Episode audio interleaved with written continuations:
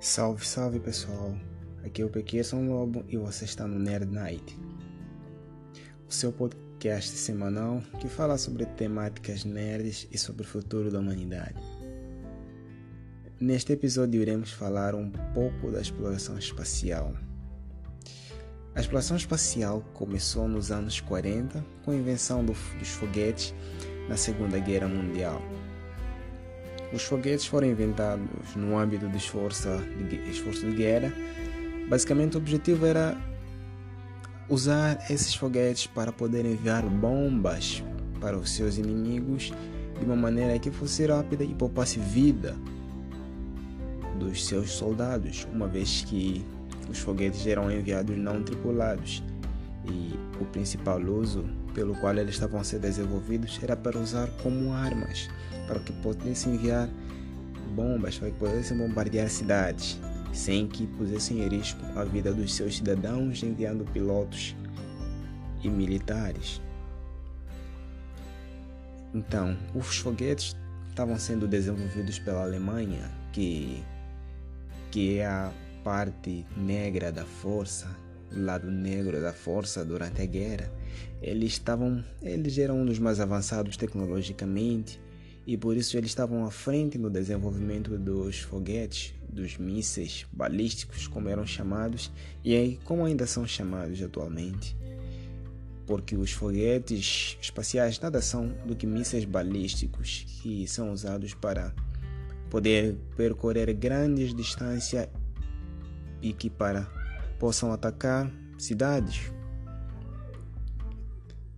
Então, estes mísseis, estes foguetes estavam sendo desenvolvidos pela Alemanha nazista, mas eles não chegaram a ser usados pela Alemanha, pois enquanto eles ainda estão, estão em desenvolvimento, a Alemanha perdeu a guerra e já não mais podia continuar nele. Mas, mas uma coisa eles não perderam: os cientistas e os projetos dos foguetes e os cientistas que estavam a trabalhar neles. Estes permaneceram, estes não foram mortos. Então, eles, o maior deles, o Von Braun, sabendo da liberdade, sabendo do estilo de vida que existia no Ocidente, e sabendo do custo do estilo de vida que existia na União Soviética, estes arquitetaram a sua própria rendição para o lado da Alemanha, para o lado dos Estados Unidos. Então eles foram, reuniram tudo o que tinham que reunir, pegaram os seus projetos, os seus protótipos e eles junto com sua equipe foram e se entregaram do lado norte-americano. Fazendo isso, eles conservaram a sua liberdade e praticamente foram contratados para que pudessem trabalhar do lado americano. Já daí tu me, pergun tu me perguntas, mas os soviéticos, eu vi que eles conseguiram chegar até o espaço, eu vi que eles foram ao espaço. Como então como eles foram ao espaço se os desenvolvedores da, do foguete foram se entregar para o lado aliado, ou seja, do lado americano. Então, nem todos os cientistas conseguiram, nem todos os cientistas conseguiram se entregar para os norte-americanos. Alguns deles, com, alguns deles foram capturados pelos soviéticos.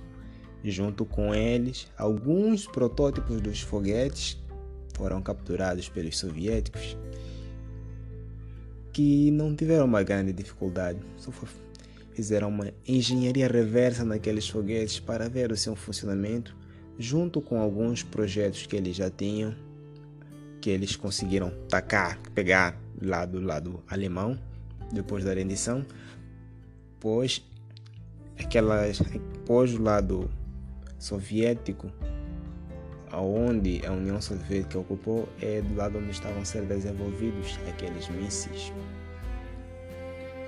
Então, depois que eles se entregaram, eles começaram a desenvolver os foguetes do lado dos americanos, tanto dos americanos quanto dos soviéticos, e cada parte, cada parte queria desenvolver mais rápido que, que o outro, porque aquilo servia como uma arma, uma arma. Tendo aquilo podendo servir como uma arma, dava-lhes mais força para que pudessem trabalhar ali dia e noite.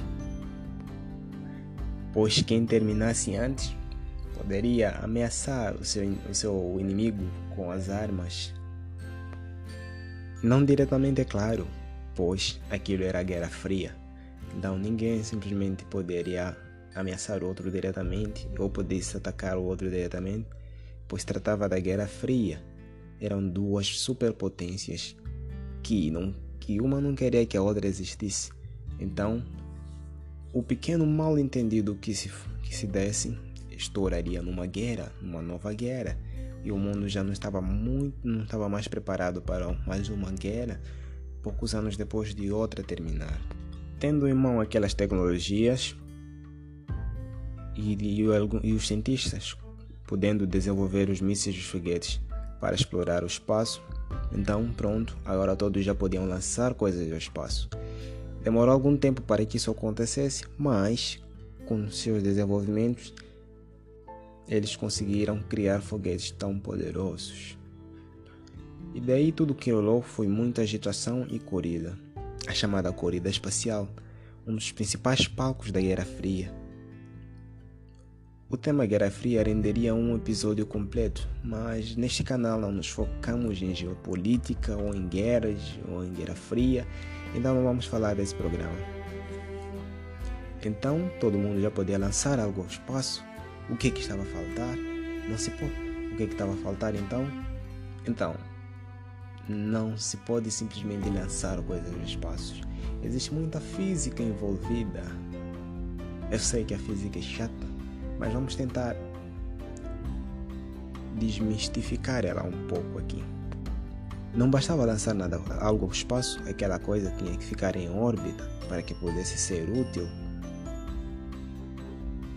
então aí iniciava-se a corrida espacial. Então o que e daí tu me perguntas o que é que é órbita? Então órbita, digamos que órbita é quando um objeto é lançado e fica rodeando um certo outro corpo, não precisa simplesmente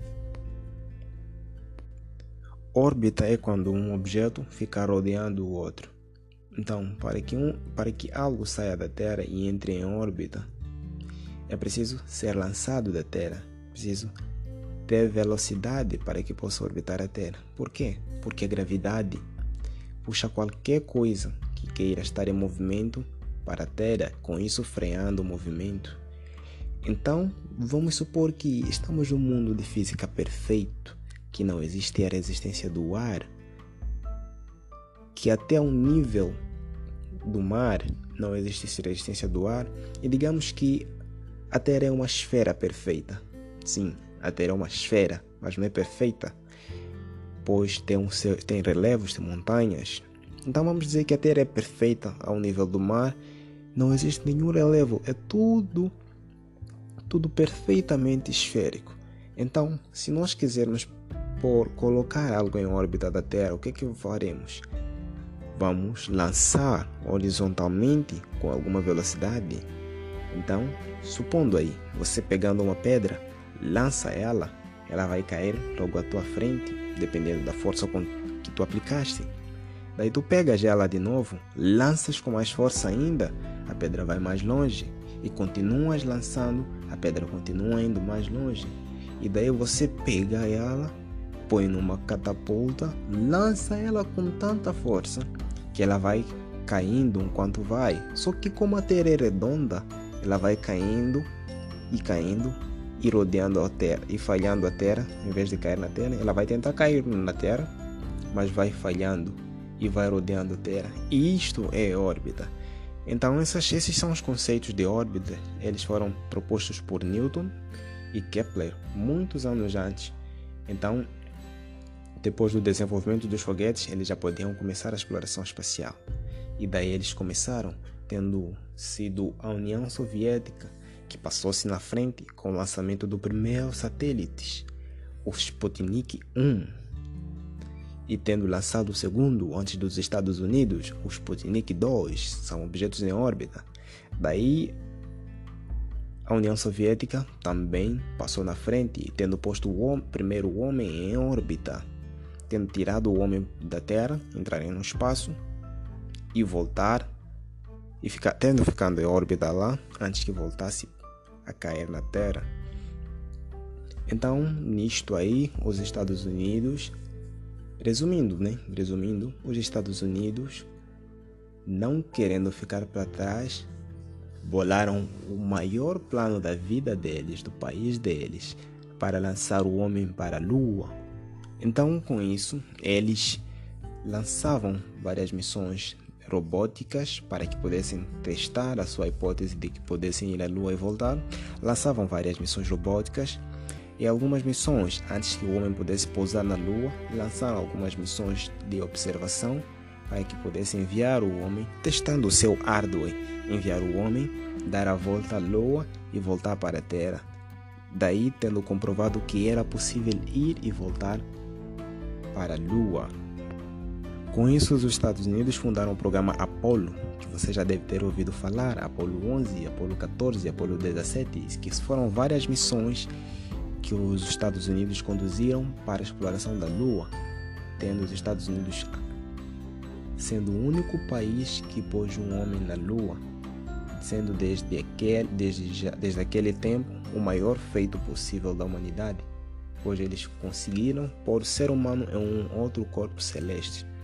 Vendo assim, a União Soviética desistiu da corrida da, espacial, pois o maior, digamos, o maior milestone, ou maior a maior meta já tinha sido alcançada pelos Estados Unidos, então isso já não era muito mais viável. E desde já o ser humano tem ficado na Terra. O mais longe que o ser humano tem ido é simplesmente a 400 km da Terra, tendo ido para a Estação Espacial Internacional. Desde aquele tempo, o ser humano já havia perdido a motivação para lhe tirar da terra para que pudesse ir explorar novos novos corpos celestes, se limitando e se contentando com simplesmente enviar máquinas sem alma para que possam estar presentes, para que possam ver pelas fotos sem vida.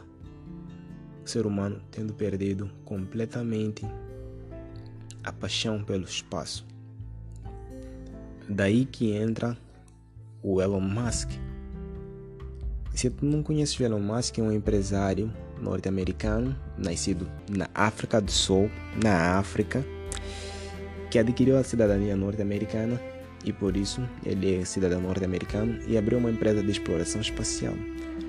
Tendo Elon Musk como objetivo principal dele de vida ver o ser humano ser uma espécie multiplanetária, para que o ser humano possa ir para para a Lua, tendo bases lá, ir para Marte e construir uma cidade naquele, naquele lindo planeta vermelho. Desde, desde os tempos primordiais, o ser humano tem procurado várias maneiras de propulsionar as suas naves espaciais, mas nenhuma é encontrada senão a de queima de, foguete, a queima de foguetes, a de queima de combustível, para que possam se aproveitar da lei de Newton da ação e reação, expelindo gases quentes resultantes da queima do, do combustível e um oxidante, que naturalmente, aliás, a maioria das vezes é usado o oxigênio líquido, que precisa estar a uma temperatura extremamente baixa.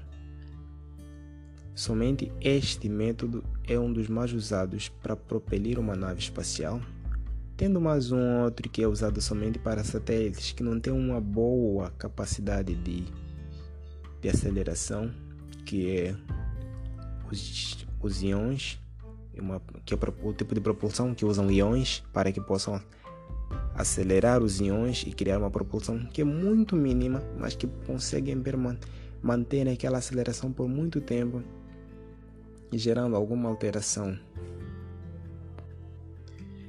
Então, no âmbito da exploração do planeta vermelho, a SpaceX, junto com Elon Musk, tem desenvolvido a Starship, que é uma espécie de nave espacial do presente, algo que podemos sonhar e alcançar, digamos assim, que uma nave espacial com capacidade de transportar os humanos para Marte e voltar.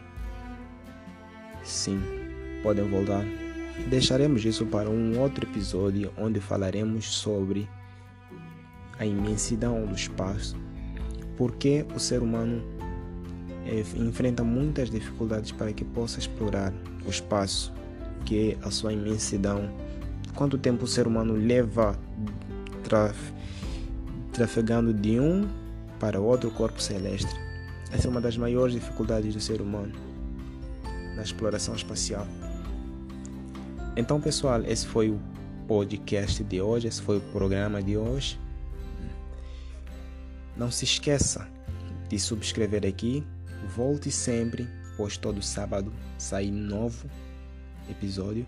No próximo episódio vamos falar da imensidão do espaço e da dificuldade que o ser humano tem para viajar através da vastidão de espaço vazio. Então, um abraço para ti eu sou Pequirson Lobo e junta-te à nossa alcateia. Volte sempre, volte no próximo sábado e venha adquirir mais conhecimento através do Nerd Night Podcast. Um abraço para ti e até o próximo episódio.